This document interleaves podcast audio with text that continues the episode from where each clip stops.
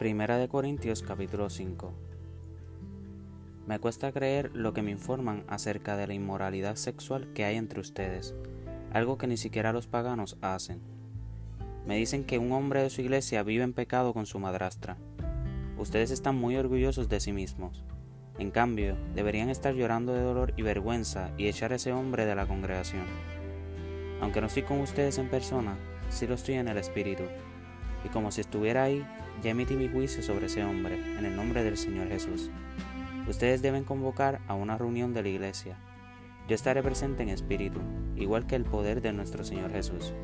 Entonces deben expulsar a ese hombre y entregárselo a Satanás, para que su naturaleza pecaminosa sea destruida y él mismo sea salvo el día que el Señor vuelva. Es terrible que se jacten sobre dicho asunto, ¿No se dan cuenta de que ese pecado es como un poco de levadura que impregna toda la masa? Desháganse de la vieja levadura, quitando a ese perverso de entre ustedes. Entonces serán como una nueva masa preparada sin levadura, que es lo que realmente son. Cristo, nuestro Cordero Pascual, ha sido sacrificado por nosotros. Por lo tanto, celebremos el festival no con el viejo pan de perversidad y maldad, sino con el nuevo pan de sinceridad y verdad. Cuando les escribí anteriormente, les dije que no se relacionaran con personas que se entregan al pecado sexual, pero no me refería a los incrédulos que se entregan al pecado sexual o son ávaros o estafadores o rinden culto a ídolos. Uno tendría que salir de este mundo para evitar gente como esa. Lo que quise decir es, no se relacionen con ninguno que afirma ser creyente y aún así se entrega al pecado sexual o es avaro o rinde culto a ídolos o insulta o es borracho o estafador ni siquiera coman con esa gente. No es mi deber juzgar a los de afuera, pero sí es responsabilidad de ustedes juzgar a los que son de la iglesia y están en pecado. Dios juzgará a los de afuera, pero como dicen las escrituras, quiten al malvado de entre ustedes.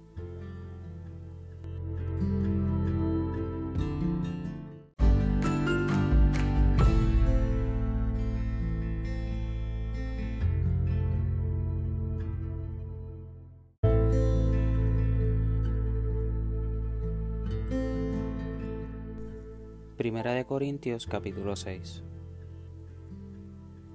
Cuando uno de ustedes tiene un conflicto con otro creyente, ¿cómo se atreve a presentar una demanda y a pedirle a un tribunal secular que decida sobre el asunto, en lugar de llevarlo ante otros creyentes?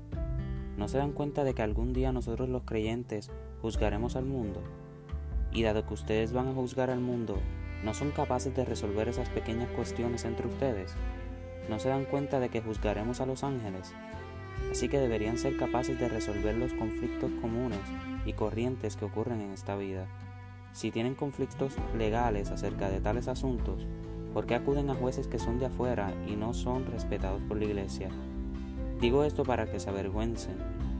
No hay nadie en toda la iglesia con suficiente sabiduría para decidir sobre estos temas.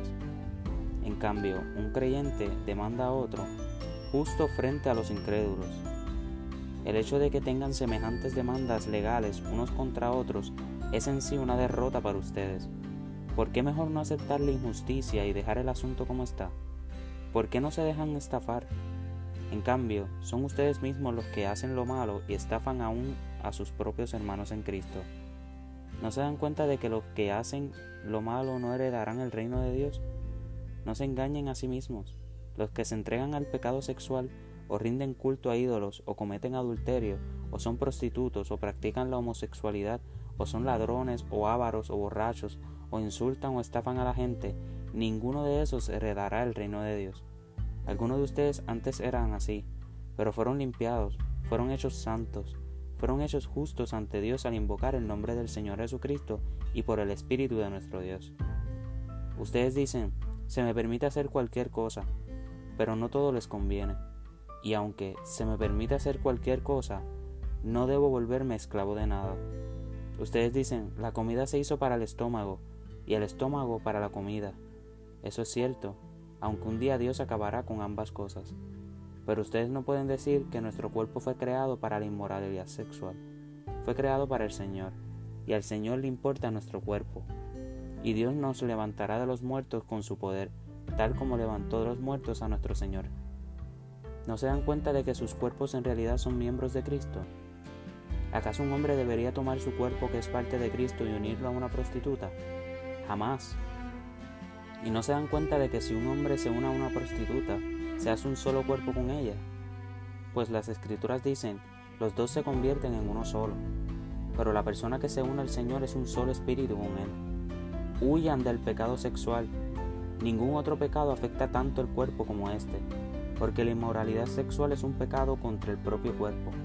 ¿No se dan cuenta de que su cuerpo es el templo del Espíritu Santo, quien vive en ustedes y les fue dado por Dios? Ustedes no se pertenecen a sí mismos, porque Dios los compró a un alto precio. Por lo tanto, honren a Dios con su cuerpo.